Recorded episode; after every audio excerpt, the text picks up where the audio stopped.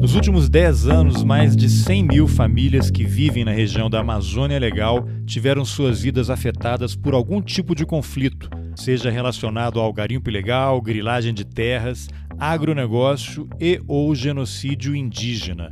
São cerca de 580 municípios afetados, com mais de 7 mil ocorrências de conflitos, mais de 2 mil vítimas e mais de 300 assassinatos. Esses números que eu acabei de citar fazem parte do Mapa dos Conflitos, uma plataforma criada a partir de uma parceria entre a Agência Pública e a Comissão Pastoral da Terra. Quem vai falar sobre esse projeto é o Tiago Domenici, diretor e editor da Agência Pública. Eu sou o Carlos Alberto Júnior e esse é o Roteirices. Vamos nessa! Há poucos dias apareceu aqui na minha timeline no Twitter uma postagem sua eu confesso que eu acho que eu nem te seguia, nunca, você nunca tinha aparecido para mim, mas a agência pública está permanentemente, eu compartilho, sou fã do trabalho de vocês, uma iniciativa assim louvável que é referência realmente assim, né? Esse é de fato o tipo de jornalismo que me interessa e que é cada vez mais necessário para a nossa sociedade, né? E aí você fez um fio maravilhoso anunciando o mapa dos conflitos, que a gente vai falar bastante sobre ele, mas antes disso eu vou pedir para você se apresentar brevemente, como é que você chegou à agência pública e o que é a agência pública. Legal, Carlos, obrigado pelo convite. Estou honrado de estar aqui participando do seu podcast Roteirices. Bom, meu nome é Tiago Domenici, eu sou jornalista há mais de 20 anos. Eu trabalho na agência pública há seis, agência pública, para quem não conhece, é uma agência de jornalismo investigativo que já tem 10 anos. Inclusive, neste mês de maio, a gente vai lançar um livro sobre os 10 anos da agência pública. Já estou aqui Opa, fazendo que legal. o nosso Spoiler. merchandising pela editora Elefante. A agência pública ela foi criada por duas jornalistas mulheres, que é a Marina Amaral e a Natália Viana. E o nosso foco de atuação jornalístico é a cobertura e a investigação de violações relacionadas aos direitos humanos. Então, a gente atua desde coberturas relacionadas à Amazônia, investigação de empresas, investigação dos poderes públicos, né? Então, eu costumo dizer que onde tem uma violação, uma falcatrua, alguma coisa que o nosso jornalismo possa atuar e contribuir para trazer informação de interesse público, a gente está lá. Eu, particularmente, trabalho muito com a questão da Amazônia do Cerrado, hoje na pública, nos nossos projetos, e o nosso tema hoje aqui, que é o mapa dos conflitos, vem um pouco dessa desse nosso trabalho, que já tem aí também é, bastante tempo, de cobertura sobre as violações relacionadas às comunidades tradicionais na Amazônia no Cerrado, indígenas, quilombolas, ribeirinhos, e por aí vai, né? Então, todo tipo de violação a gente faz coberturas em loco, né? Coberturas também a partir de jornalismo de dados, que é o caso aí do mapa. Então, estou à disposição para conversar sobre isso, explicar o que é o mapa, como é. surgiu a ideia. Então, vamos começar pelo começo, né? No seu fio ali, você conta que o mapa é uma parceria com a Comissão Pastoral da Terra e que foi a primeira vez que eles disponibilizaram digamos assim, as informações que eles vêm recolhendo aí ao longo dos anos e surgiu nessa, nessa parceria. Como é que começou a parceria? Quem procurou quem? Imagino que eles devam ser fontes frequentes aí de vocês, né? na apuração das matérias, né? Aí aproveita, não tem ninguém da pastoral aqui, infelizmente, mas fala um pouquinho também o que, é a, a, a, Comissão Pastoral da Terra, né? Onde, como é que eles atuam, onde é que eles estão, porque eles estão na ponta, né? E volta e meia você tem notícia aí de integrantes da comissão que também são assassinados, né? Sofrem ameaças e, e precisam viver protegidos ou resguardados, né? Sim, é a Comissão Pastoral da Terra, né, que o, a abreviação aí que o pessoal utiliza é CPT, né, é um organismo é, autônomo na sua organização e administração. Eles são vinculados à Igreja Católica, né? Eles foram criados em 1975, foi durante um encontro de bispos e prelados da Amazônia, que tinha sido convocado à época pela Conferência Nacional dos Bispos do Brasil, em Goiânia. Então, assim, a fundação vem na ditadura militar e a CPT, ela tem um trabalho de monitorar os conflitos por terra no Brasil, sobretudo na Amazônia brasileira, né? Para quem já ouviu falar, por exemplo, de Dorothy Stang, né, que foi assassinada em Anapu na defesa da floresta. Irmã Dorothy. Irmã Dorothy, exatamente. Ela foi, né? Ela pertencia à CPT.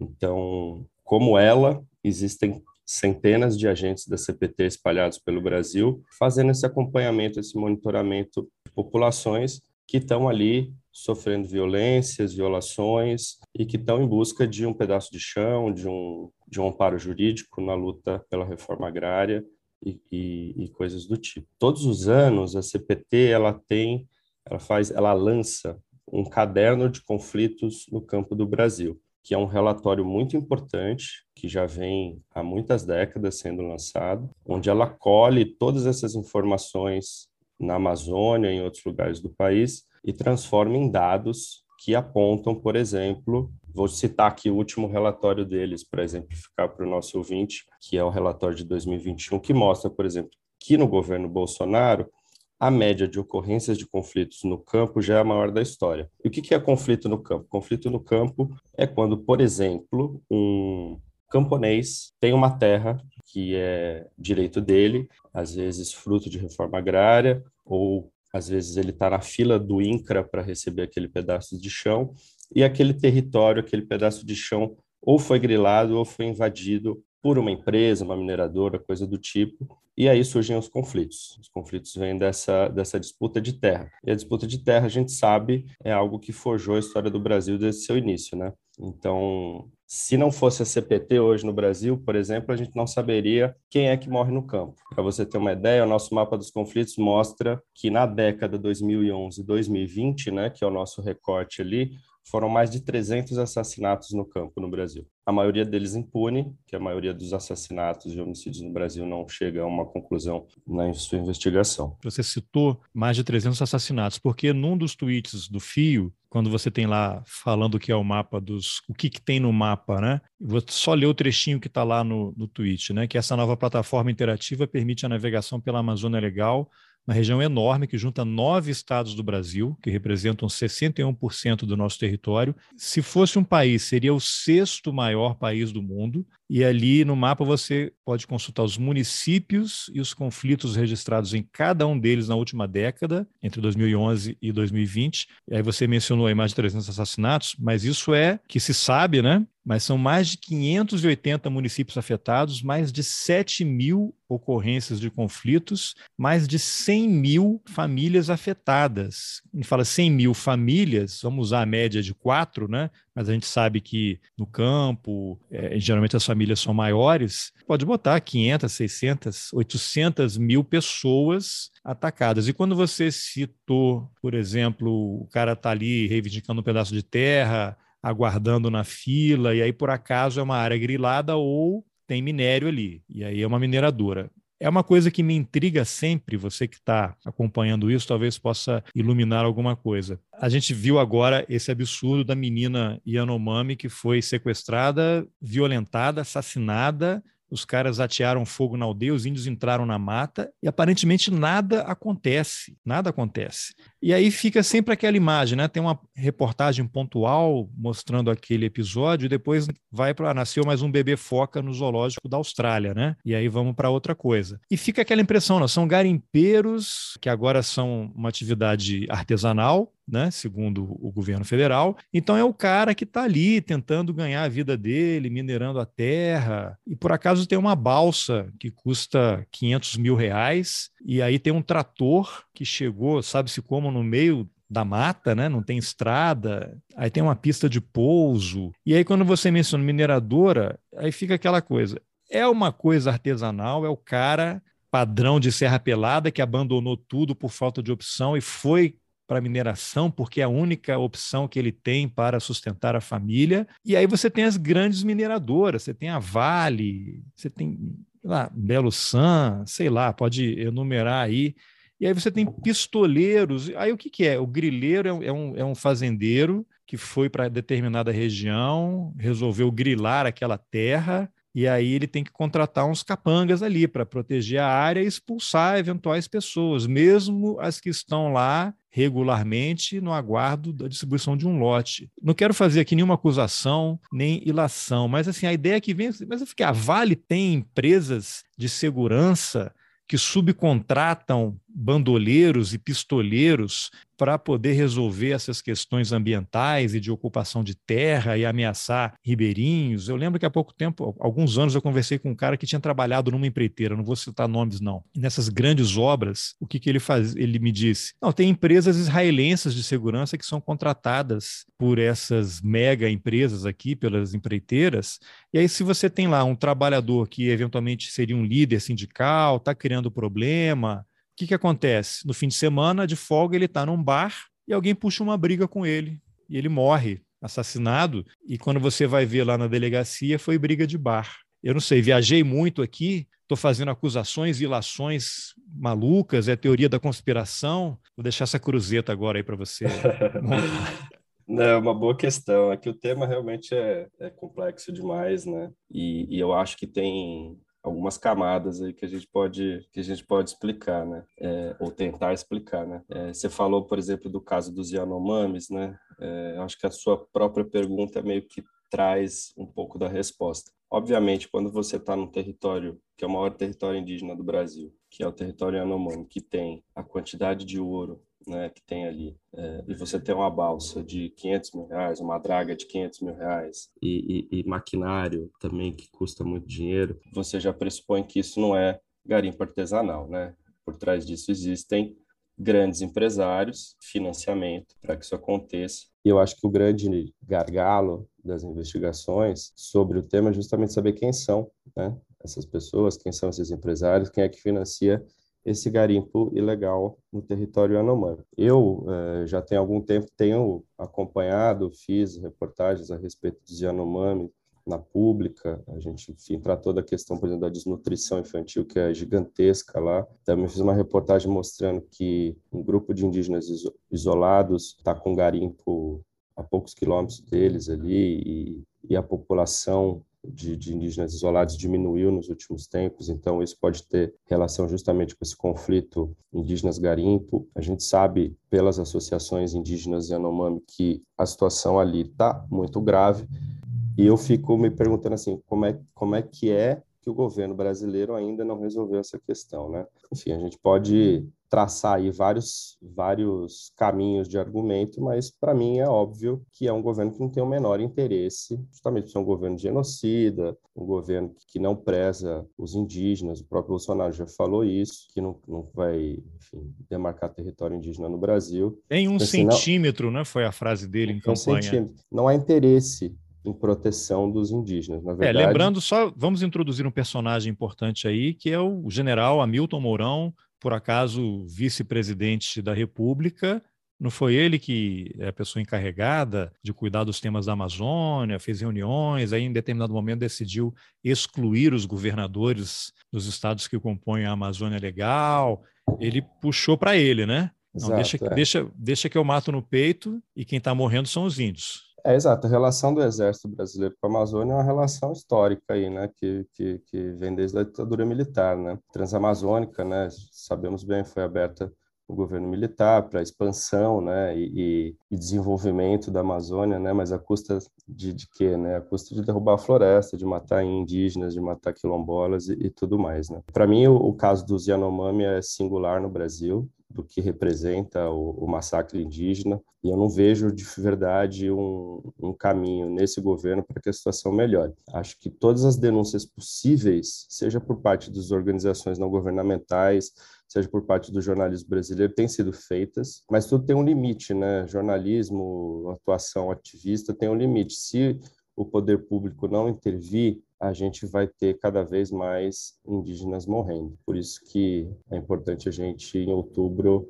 urgentemente trocar esse governo para que as mortes não sigam sendo a toada dessa, dessa turma aí que assumiu o poder. É, agora, vamos retomar então, fiz essa pequena, esse pequeno desvio aí no mapa. O que que tem no mapa. Dá uma explicação ali, porque ele tem um visual super interessante, é muito interativo, tem um visual de game, assim, né? Uns íconezinhos ali que as pessoas que, que curtem isso estão familiarizadas. Então, o que, que se pode encontrar ali? Que tipo de informação tem e como essas informações podem ser usadas para, de alguma forma, tentar reverter ou, ou combater o que acontece nessas regiões? Legal. É, o, o, a ideia do mapa, quando concebi isso, era uma inquietação que eu tinha justamente por conta de trabalhar muito com os dados da CPT, pelas reportagens que a gente fazia em campo, e a gente percebia que tinha uma certa, uma certa dificuldade de deixar esses dados de uma maneira mais didática para o nosso público.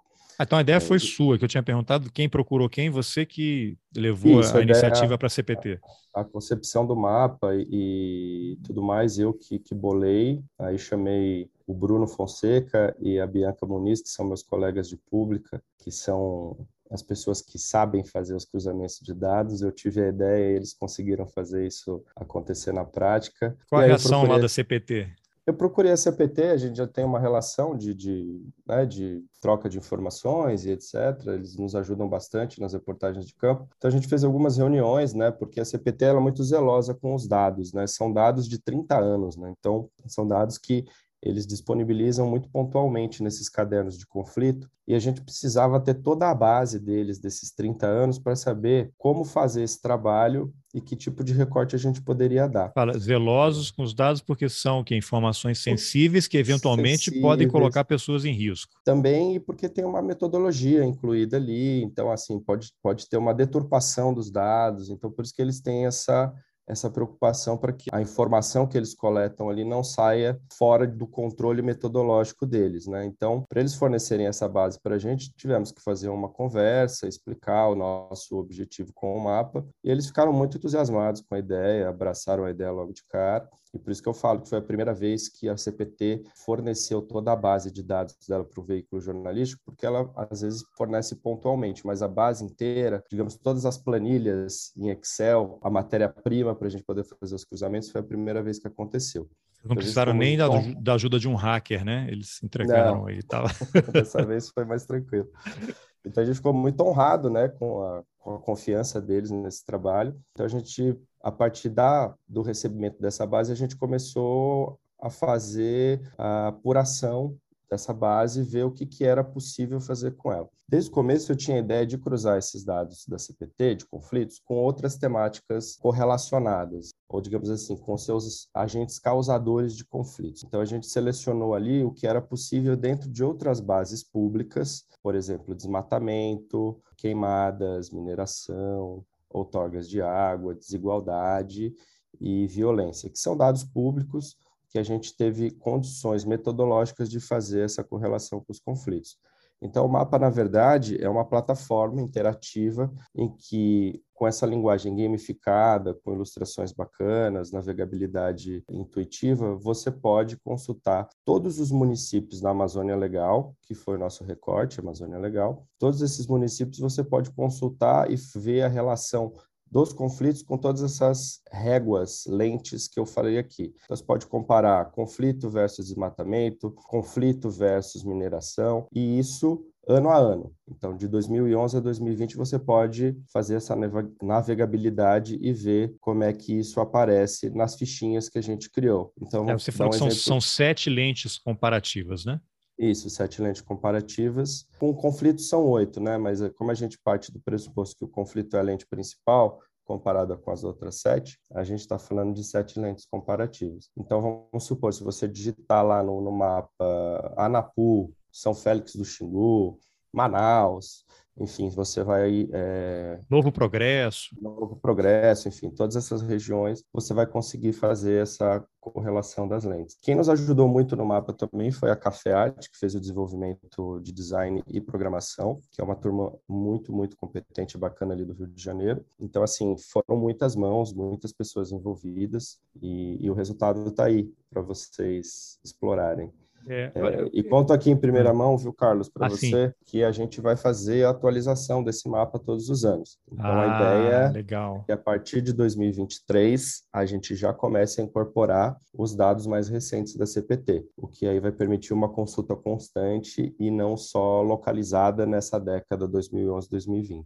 Uma curiosidade aqui, a gente falou aí tanta tragédia. Vocês, como jornalistas, estão ameaçados assim com alguma frequência por conta das reportagens? A gente já recebeu é, enfim, ameaças, mas nada que nos preocupasse, digamos assim. A maioria das coisas que chegam são virtuais, né? Nessas online. No campo, a gente toma muito cuidado quando vai. É, a gente é porque lá, pública... lá é que a coisa pega, né? Exato. A gente tem aí uma atuação de uma década já, né, de trabalho investigativo na Amazônia. A gente, inclusive, tem uma cartilha que a gente criou, Olha é, só. uma cartilha de segurança no campo digital, que é justamente para para cobertura jornalística. Para cobertura jornalísticas no campo, saber como se como atuar, como se prevenir de eventuais assédios e, e violências, uhum. né? E uma prerrogativa da pública, é, a gente nunca coloca o jornalista e a fonte em risco. Então, se a gente vê que tem algum risco é, muito é, evidente, a gente não faz a pauta, né? Em primeiro lugar, sempre está a segurança da pauta. Teve um, é... um, episódio recente, acho que não foi com vocês, se viralizou aí, foi um, um, jornalista que foi entrevistar alguém aí na Bahia, foi com vocês, não? Não, não, foi a Repórter Brasil, o Daniel Camargos, um outro colega dele. É, só para quem não, não, leu ali, ele ele estava, era mineração ali ou era agronegócio? Isso. Não, a mineração, uma empresa que chama Brasil Iron, é, aí ele foi lá na sede da empresa pedir uma entrevista. Os diretores receberam com simpatia, ofereceram um cafezinho, pediram para ele aguardar, e aí chegou a polícia e prendeu o cara. É, levou, queria pegar né, o material. As fotos, né? Gravação. Que eles, não, que eles não deram, e aí encaminharam eles para a delegacia.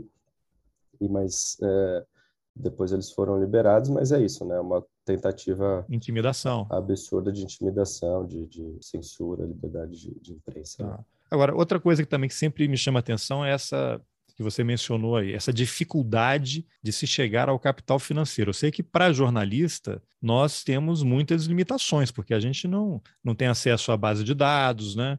a gente não é Ministério Público, não pode solicitar que o juiz quebre o sigilo de alguém, né? Então, é, há um, uma limitação enorme. Agora, um policial, ele acessa lá, ele vê o nome do cara, aí eu, eu fico imaginando assim, essa foi, foi o quê? Essas tem alguns meses, um mês, dois, que houve uma sequência de balsas ali, várias balsas que ficaram no Rio, não sei se foi no Amazonas, não me lembro qual estado. Foi, foi. Aí a polícia chegou um, dois dias depois e queimou. Isso não acontece do nada. Eu fico imaginando também, você mencionou aí, é, são curiosidades que eu tenho, que eu tenho dificuldade de entender como é que isso acontece. E a única explicação é isso que você também mencionou, é deliberado. Não há interesse em investigar. Eu já entrevistei também o, o Júnior Ecurari Yanomami, né, por conta da pandemia, e é uma coisa que me intriga. Você tem ali isso que você mencionou, você tem uma balsa, vamos sair da, da comunidade é, que está isolada, que ainda não tem ou tem um contato mínimo, sabe que tem um pessoal ali e tal, mas você tem situações assim de balsas de garimpo a 50, 100 metros, um quilômetro de aldeias. E eles interagem Há uma interação entre os índios e essas pessoas. Então, como é possível que haja essa interação? São balsas enormes, uma coisa que dá um trabalho, dragas, tem uma mega estrutura, você tem, sei lá, dezenas de pessoas trabalhando. Eu tenho dificuldade de. Sei, você, como jornalista, não vai chegar sozinho ali que vão te dar um tiro, né? Vão sumir com você no Rio. Agora, tem drone, tem satélite, tem helicóptero das autoridades, você tem o relato, os caras hoje mandam um rádio, fazem alguma coisa desse sentido. Então, você tem lá 50 pessoas, não é possível que não se chegue ali e que o responsável, porque tem um responsável do local, né? Tem um gerente, um capataz que está controlando essas 50, 100 pessoas. Esse cara não é um Zé Ninguém, né? Ele está intimamente ligado ao dono do capital ou intermediário, existe uma cadeia de comando. Então eu pergunto, os índios estão lá, a gente está vendo todo dia no Twitter, né, lideranças indígenas, olha aqui na aldeia estão a 100 metros e estamos correndo perigo. E eu acho que isso não é só no governo Bolsonaro, isso já acontecia antes nos outros governos, e não havia uma iniciativa que a Polícia Federal não vai, o IBAMA não vai, a FUNAI não vai e não chega, o Ministério Público. Qual é a dificuldade para se fazer uma ação ali? Porque eles sabem que a polícia está chegando, aí some, esconde todo mundo. A polícia fica dois dias, vai embora, os caras voltam. Então, o, o que justifica esse tipo de inação que, que, nos levou a isso, porque eu, não, eu, não, eu tenho dificuldade realmente de acreditar. Não. O governo Bolsonaro ele está. A decisão é não fazer nada, é estimular os caras. Agora todo mundo é artesanal e todo mundo tem direito. Mas não é só um problema deste governo é um problema histórico,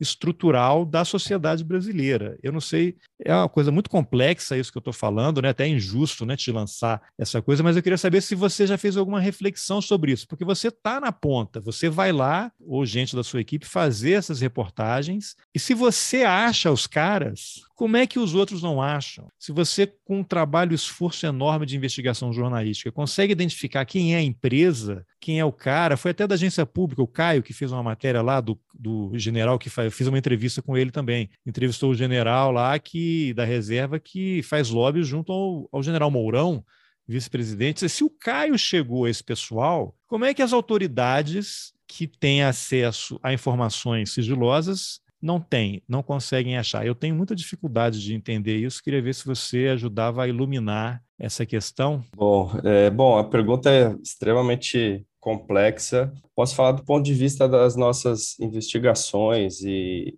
e o que a gente tem percebido ao longo dessas coberturas que a gente faz de Amazônia, né? O jornalista é um bicho que pergunta, não tem resposta, né? Ele pergunta para o outro responder para tentar esclarecer as dúvidas que pairam sobre as nossas mentes. Uma coisa que aparece muito nas entrevistas que a gente faz com fontes, é, seja da FUNAI, seja de outros organismos ambientais, indígenas etc. E aí vem, obviamente, de muito tempo, não só de agora, é justamente a falta de política pública para que essas regiões que são extremamente cobiçadas, né, por esses empresários do ouro, mineradoras, etc., possam se proteger. A gente não tem políticas públicas capazes de proteger esses indígenas, né, esses territórios. A gente sabe muito bem que, por exemplo, os dados apontam isso. Se você tem um território demarcado, você tem a floresta em pé. Se você não tem esse território demarcado, essa floresta ela começa a ser derrubada. E muito acontece de território que está demarcado está perdendo essa floresta. E por que está perdendo essa floresta? Porque não tem fiscalização. Se você pegar os órgãos FUNAI, CMBio, IBAMA, há algum tempo, não só de fato no governo Bolsonaro, um desmonte né, desses órgãos, organismos ambientais. Falta pessoal, falta, falta carro, falta gasolina eu, eu, lembro que eu entrevistei uma pessoa da FUNAI que trabalha no terri território Yanomami e eu perguntei, falei, ah, como é que vocês fazem o monitoramento do território? E ela falou, eu faço com o dinheiro do meu bolso, coloco gasolina no carro da FUNAI e vou fazer. E ela não é reembolsada desse dinheiro que ela coloca. Então, assim, é um trabalho muito precário, você não ter nem gasolina para fazer um monitoramento do território ali. Então, por aí você percebe. E aí, do outro lado, você tem todo esse poderio econômico que contrata garimpeiros, e a maioria desses garimpeiros são os caras ferrados, gente que está ali em busca de, de um pouco de grana e, e coisa e tal, que obviamente não tem também uma consciência social do, do impacto daquilo que está se fazendo, é um sujeito que está tentando sobreviver, então, eu acho que também tem esse lado de não demonizar todos os garimpeiros, porque muitos são trabalhadores ferrados que estão ali em busca de, de sobreviver mesmo. E é por isso que acho que a, a questão central para mim é, é, é, a cúpula, né? De, de onde vem essa grana, quem são essas pessoas?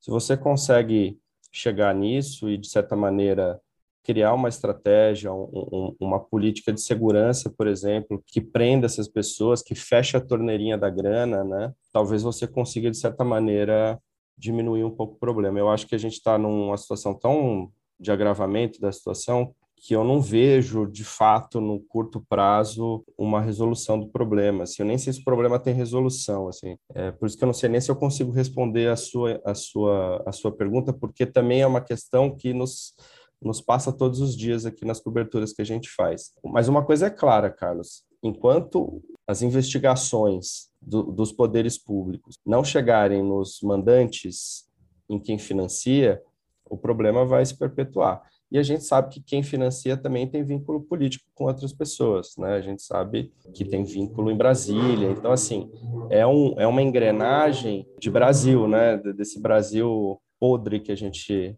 a gente está acostumado a ver aí em, certas, em certos noticiários, e é por aí, a resolução é por aí. Você falou certos noticiários, é, já me deu o gancho aqui porque eu ia te perguntar, porque quando você observa a cobertura da chamada mídia tradicional, né? Porque vocês agora já tem aquela coisa é, jornalismo independente, né? Estava pensando outro dia, assim, jornalismo independente é aquele que não consegue ser contratado mais pelas, pelas redações tradicionais, né? pelos grandes veículos e tal. Eu, por exemplo, já não me vejo, trabalhei a vida inteira em redação, várias redações, mas eu não me vejo mais no Globo, na Folha, no Estadão, onde seja assim, porque é a minha percepção do que deve ser o jornalismo está apontada em outra direção do que é feito na mídia. Então, o que eu percebo assim, são coberturas importantes, e aí quando eu faço muitas críticas ao jornalismo, é, mas eu não sou contra o jornalismo, eu não quero que a Folha de São Paulo acabe, que o Estadão acabe, que o Globo, eu quero que eles melhorem. Só que vai ser impossível nesse formato, nesse modelo, porque são os capitalistas que controlam. Por acaso eles fazem jornal, por acaso eles fazem programas de televisão e de rádio, né? Poderiam estar fazendo pão, sapato, armas. Por acaso eles escolheram o jornalismo e é um negócio. É uma empresa que precisa dar lucro, está dentro da lógica total do capitalismo. Então, as coberturas que eu vejo são importantes, tem denúncias, precisa continuar, mas não tem uma continuidade. Há uma semana, um grande escândalo e tal, aí, aí morreu, aí não volta. Você não tem, pela dinâmica das redações, eu vivi muito isso, você não consegue manter um repórter acompanhando um assunto como vocês fazem, especializado, porque ele tem três, quatro pautas por dia para resolver. E como é que ele vai ler um relatório de mil páginas, de 500 páginas para produzir. O, o, o, editor chega, ó, pega esse relatório aqui de 500 páginas, dá uma olhada rápida aí e vê se, se consegue uma matéria para o dia aí, porque daqui a pouco tem a reunião lá da CPI que você precisa cobrir. As pessoas podem achar engraçado, mas é assim que funciona. Estou relatando uma realidade. Eu vivi isso. Né? Eu vivi isso muitos anos. Então é impossível você fazer uma cobertura sistemática de qualidade que vá resultar em algo positivo lá na frente. Ao mesmo tempo, você tem, por exemplo, eu entrevistei o nosso amigo lá do Observatório da Mineração. O grupo Itaú, a família Moreira Salles, que é uma família de banqueiros, eles têm a revista Piauí, eles têm o Instituto Moreira Salles. A revista Piauí é uma revista maravilhosa, tem coisas incríveis podcast, são referência, ganham prêmios, né? um repórter tem um tempo maior para poder apurar, cuidam da cultura, da memória do país, mas eles também são donos de uma mina em Goiás, aqui do lado de Brasília. Você acha que a Piauí vai fazer uma reportagem no estilo do que vocês fazem sobre mineração? Eu acho difícil. Pode até acontecer, pode ser que tenham feito e não tenha visto, né? Já Peço desculpas antecipadamente por eventual injustiça. Então, eu queria te ouvir sobre, sobre essa dinâmica, porque é, só estamos nas mãos do jornalismo independente, que não está exatamente vinculado. Depois a gente vai falar também sobre essa questão do jornalismo independente, financiamento, né, que é importante para as pessoas entenderem como é que funciona. Né? Você já parou para pensar, fazer uma reflexão sobre isso? Né? A gente está muito mal, a gente está muito mal em relação a essa cobertura, até essa crise política e militar, você vê informações vazadas, plantadas, cada uma, dia de um lado, parece tudo balão de, de ensaio, a gente não consegue saber onde estamos pisando, né? Outra é. encrenca é. aí que eu vou deixar para você falar. É.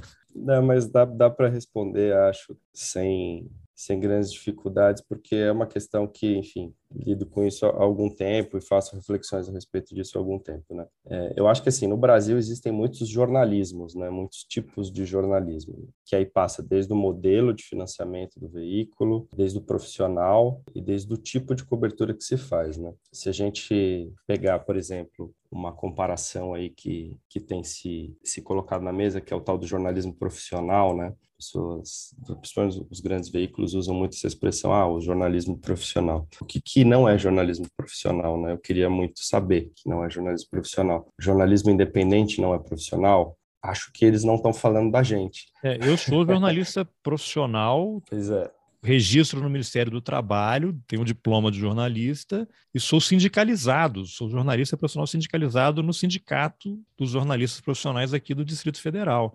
Estou, ah, o cara é blogueiro, o cara é, é podcaster, ele é youtuber, eu sou jornalista e utilizo essas plataformas para fazer jornalismo. É assim que eu me entendo. É o que você faz aqui no podcast é jornalismo, certo? É, a questão do rótulo, para mim, me incomoda demais. Assim, ah, é profissional porque você já cria uma espécie de nicho, né? Então, ah, tudo que não está nesse nicho não presta. Não, e criou-se essa cultura, assim, se você... Agora acho que menos, né? Mas quando eu, eu tenho 52 anos, eu entrei em redação pela primeira vez em 1989, acho que você ainda não era nascido, não sei. Mas é, eu, tinha, era, era, eu tinha 19 já. anos. E aí um jornal do interior, do Rio de Janeiro. E aí depois fui para São Paulo. Mas assim, quando você viaja, quando você liga, as pessoas querem. Ah, não, é para onde? É para Folha? É para Globo? Né? Tinha até o Cacete Planeta que tinha lá, né? O, aquele cara que imitava o Itamar Franco, né? E o cara perguntava: é, é para Fantástico, né? Ah, então eu não quero. Se é para Fantástico, eu não quero. E acho que vocês devem ter vivido isso, né? Em, em 10 anos aí, de quebrar a barreira. Você liga para um lugar.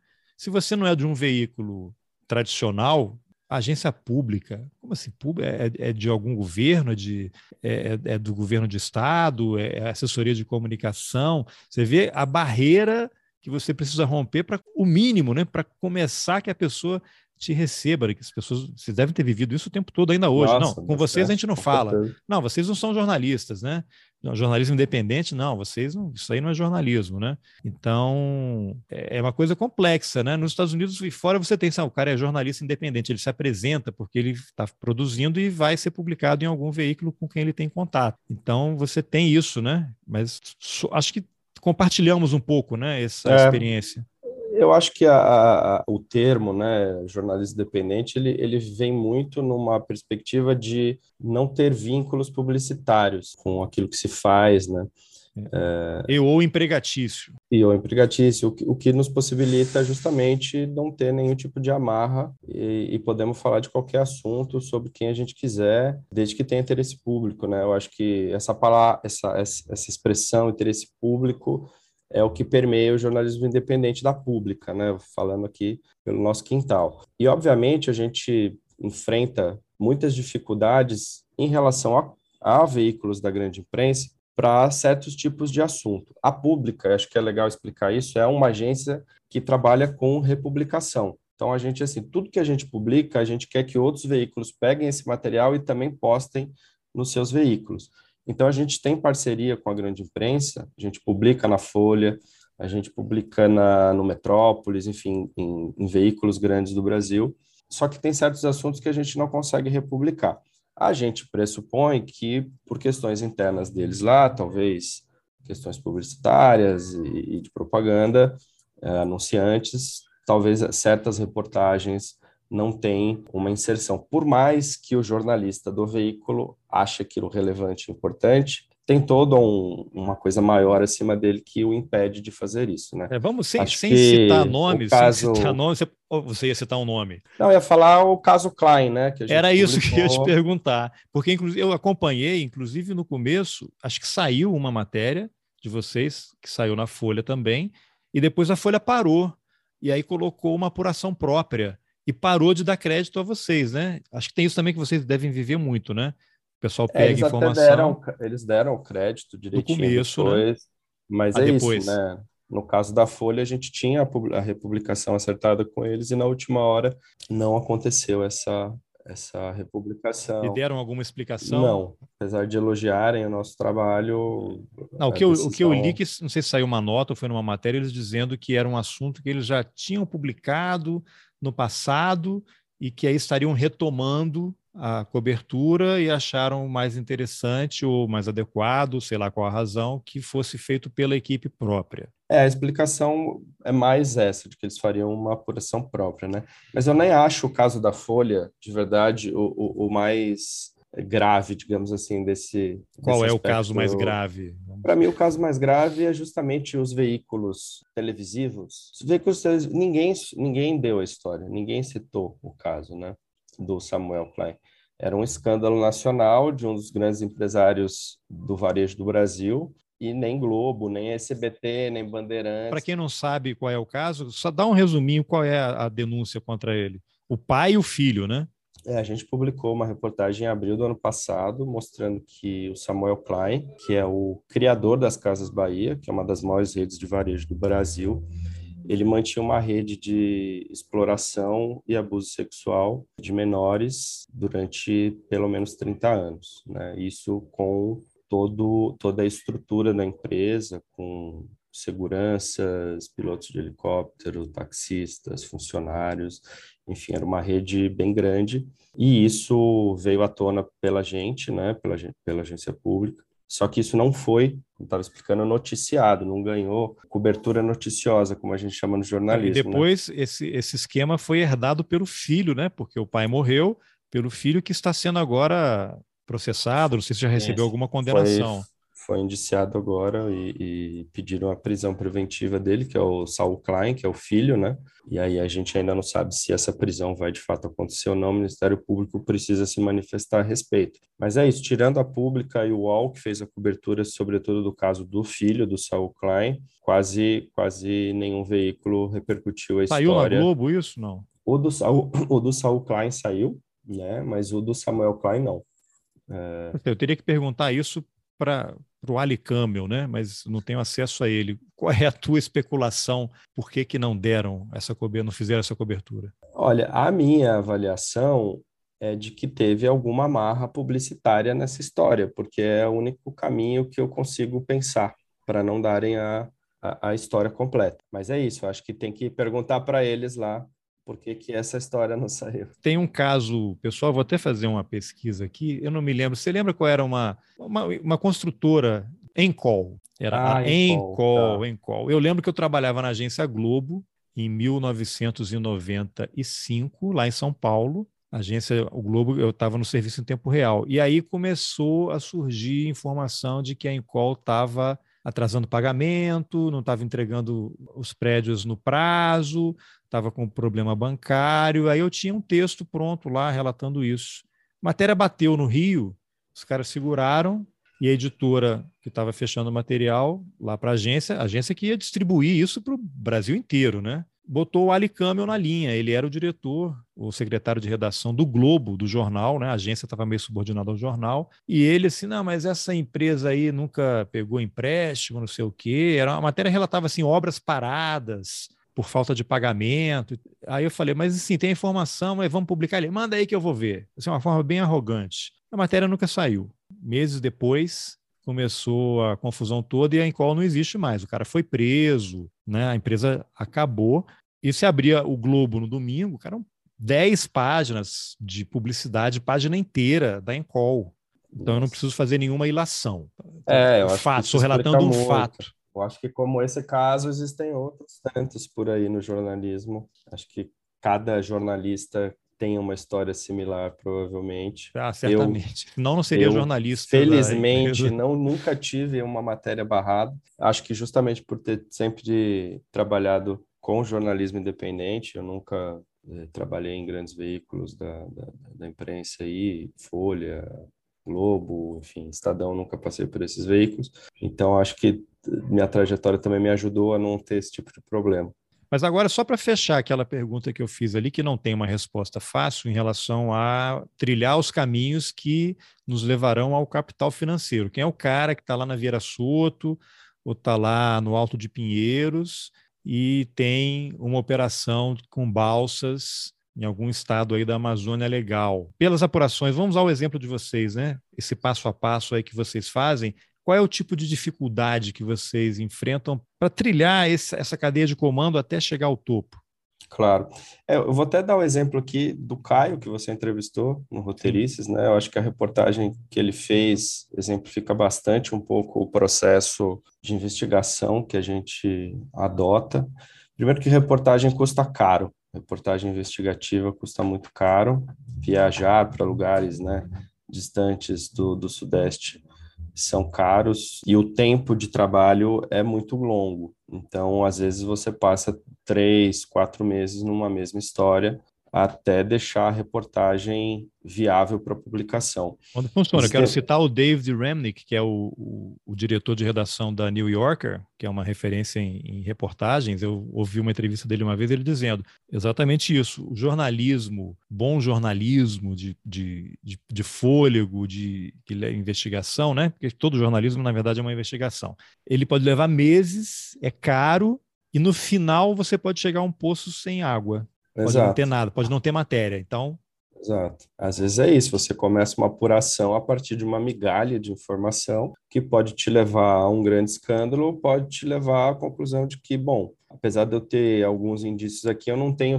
é, digamos, materialidade documental e de depoimentos para publicar essa história, né? Então, às vezes, o, o, caminho é muito, muito longo e árduo. E existem várias formas de você chegar à, informação, né? Então, você pode, obviamente, a partir de uma fonte que te conta uma história, começar a apurar e trilhar o caminho que ela contou, e aí tentar, por meio de lei de acesso à informação, conseguir é, complementar uma informação que chegou para você, uma fonte que te fala que te leva a outra, que te leva a outra, você ir no local, fazer a apuração em loco e ali no local descobrir outras é, situações para continuar essa apuração.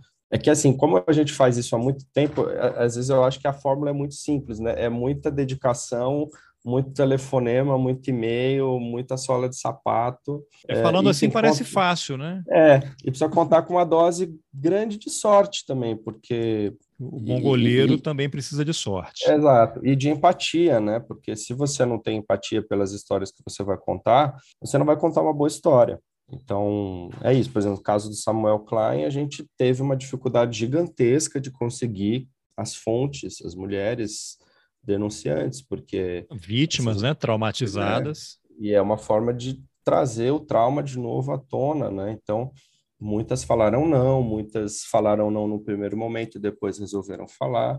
Muitas resolveram falar sem mostrar o rosto ou revelar o nome. Então, assim, tem várias circunstâncias, né, que te ajudam a construir uma, uma grande reportagem. Mas eu diria que o tempo é o senhor da reportagem. É, é verdade. Agora, como é que a gente caminhar para o final aqui para poder, depois vou voltar aqui ao mapa, né? Uma coisa que as pessoas podem ter curiosidade e aí eu quero citar um último, ou o episódio mais recente do Greg News, que passa na HBO, que no final do episódio ele citou que ele sempre usa material né, de, de, agência pública e de outras agências de reportagem, e ele dá o crédito, né? E o, ele encerrou o programa fazendo um, um apelo para que as pessoas contribuam com o jornalismo independente, colocou lá agência pública, Brasil de Fato, acho que Intercept, Marco Zero Conteúdo, lá do meu amigo Inácio, lá em Pernambuco, pedindo que as pessoas contribuam né? Porque é, é um jornalismo, são, é um conteúdo que as pessoas não encontrarão em outros veículos. Pode até encontrar o tema, mas não com a profundidade e com a abordagem que vocês oferecem. Né? Então, conta um pouquinho como é que vocês se financiam, quem é que paga os boletos que chegam aí o tempo inteiro, né? Boleto é uma coisa que se reproduz assim de uma forma infernal, né? Uma pandemia de boletos. Eu sei que vocês têm, é, as pessoas podem assinar, podem fazer contribuições pontuais, vocês têm parcerias com fundações que eventualmente ajudam ou financiam um determinado projeto. Fala um pouquinho como é que vocês se sustentam e como é que as pessoas podem colaborar. Legal. É, primeiro que o, o, programa que você citou do Greg News do último final de semana é realmente uma ode ao jornalismo independente. A gente ficou muito feliz com a menção do, do Gregório, porque é, é, é uma estrada que a gente percorre aí há muito tempo, né, Carlos? E aí, quando a gente vê alguém com a relevância dele num programa que tem grande audiência, fazer essa, esse apelo, né, para que as pessoas conheçam a Pública, Repórter Brasil, Amazônia Real e os outros veículos que ele citou ali, Alma Preta. De olho nos ruralistas também que ele citou. De olho nos ruralistas fantásticos. Então a gente ficou muito lisonjeado e a gente quer aproveitar, né, que, que, o, que o Gregório fez isso e para que as pessoas também... Surfar na onda, né? Vamos nessa. Surfar na onda, conheçam cada vez mais, né? O financiamento da Pública, a Pública é uma organização não governamental, né? É, somos uma ONG e, e, a gente é financiado por alguns recursos que são provenientes ou de doações de fundações privadas, nacionais e internacionais. A gente também tem patrocínio a projetos e eventos, editais também e financiamento dos leitores. É, a gente tem um programa de aliados, são mais de 1.300 pessoas físicas que apoiam a Pública mensalmente com algum valor para que o nosso jornalismo possa ser subsidiado e, e, poder fazer as denúncias que a gente faz, como o caso Klein, como o caso iFood, produzir esse mapa dos conflitos como a gente fez. O público que financia o jornalismo hoje, para mim, é um público que entende a relevância e o papel que tem o jornalismo na sociedade para a democracia. Então, convido aí os seus ouvintes a conhecerem o nosso programa de aliados, apublica.org/aliados, e lá tem as explicações, os, os valores que você pode contribuir, pode ser a partir de 10 reais, etc. Enfim, valores que não pesam tanto no bolso. Então fica aí o convite para fortalecer aí o nosso, o nosso trabalho de jornalismo. Eu vou fazer uma pergunta aqui que você deve ouvir a vida inteira, que é outra cruzeta aqui. Ah, vocês são fazem jornalismo independente? E recebem dinheiro da Fundação Ford, dessas fundações privadas que estão só usando vocês como massa de manobra para poder invadir a Amazônia. Explica esse negócio aí, cara, porque ninguém acredita nesse papo teu, não. É, pois é, isso é uma coisa que surge muito, né? De, a desconfiança pelo fato da gente receber financiamento, né? O ouro de Moscou, mas, essas coisas todas aí. Mas é isso, né? Todo todo todo projeto que a pública faz tem um contrato, né? E esse contrato ele pressupõe independência editorial. Então nada do que a gente faz precisa ser submetido ao financiador. Então a nossa independência ela parte principalmente da nossa concepção de jornalismo e também está contra, contratualmente esclarecido para que não tenhamos nenhum tipo de problema posterior. Felizmente, nunca vivemos nenhum tipo de tentativa de, de intervenção ou pedido aqui ou ali, justamente porque a gente já chega com esse cartão de visita. Ó, nosso projeto é esse, a gente vai fazer desse jeito. Se você tem interesse em financiar, legal, mas é isso, financie pelo pelo, pela tua agenda, pelo que você acha que isso vai representar para você, mas não queira colocar nenhum tipo de amarra à cobertura que a gente vai fazer. Acho que é também uma questão de postura e atitude de vocês, né? Que Sem dúvida. não dá margem para esse tipo de insinuação, né? Nem o cara, nem do cara jogar a isca, né? Deixem aberto, vamos, dependendo do que ele responder, a gente avança aqui na conversa, né? Exato, exatamente, é uma questão totalmente de postura.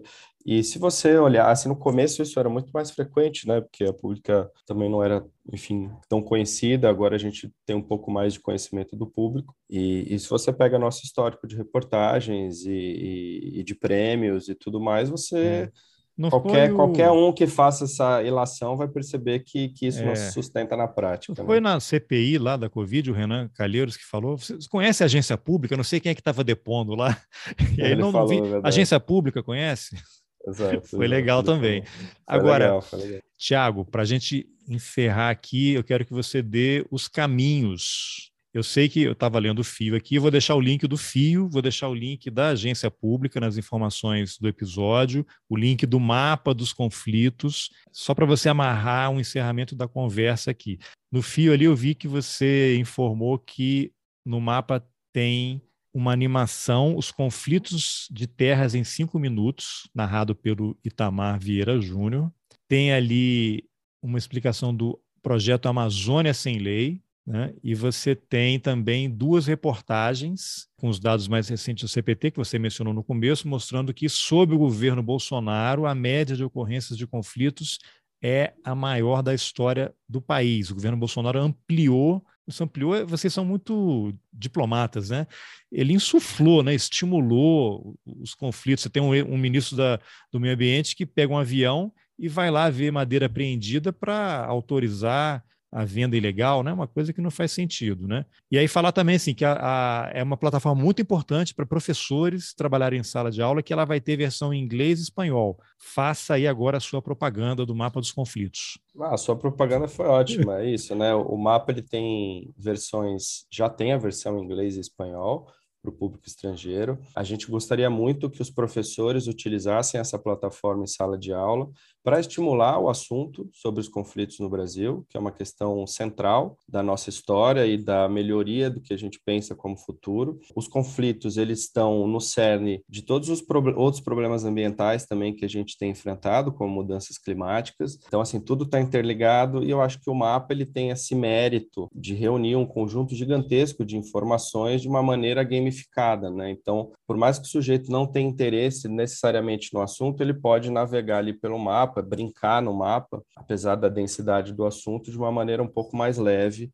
e explorar, enfim, ter curiosidades e etc. Além do mapa, né, como você falou, tem duas reportagens, uma que explica os dados da década e uma que fala dos dados mais recentes da CPT de 2021 e tem uma animação também didática que está muito interessante, que também super é possível que os professores utilizem em sala de aula, que foi narrada pelo Itamar Vieira Júnior, Os Conflitos de Terra em Cinco Minutos. Itamar Vieira Júnior, né, o autor de Torturado, premiadíssimo, um dos livros mais vendidos no Brasil na década. E para quem não sabe, o Itamar ele era um, um, ele era do INCRA, né? Ele, ele, ele, trabalhou no INCRA, servidor do INCRA. Servidor do INCRA, né? Conhece. Eu até vi uma entrevista dele, foi no podcast lá da 451, Exato. em que ele detalha assim a, a, os conflitos, mortes que ele viu como servidor atuando, né? As pessoas ameaçadas e elas iam morrendo, né? Ele voltava àquela região para fazer o trabalho dele, a pessoa tinha sido assassinada. Exato, ele conhece muito essa questão da terra também. E acho que até o próprio Torturado é muito influenciado sim, também por sim. esse trabalho dele na, no é. campo, né? Faltou então, então, o projeto Amazônia Sem Lei.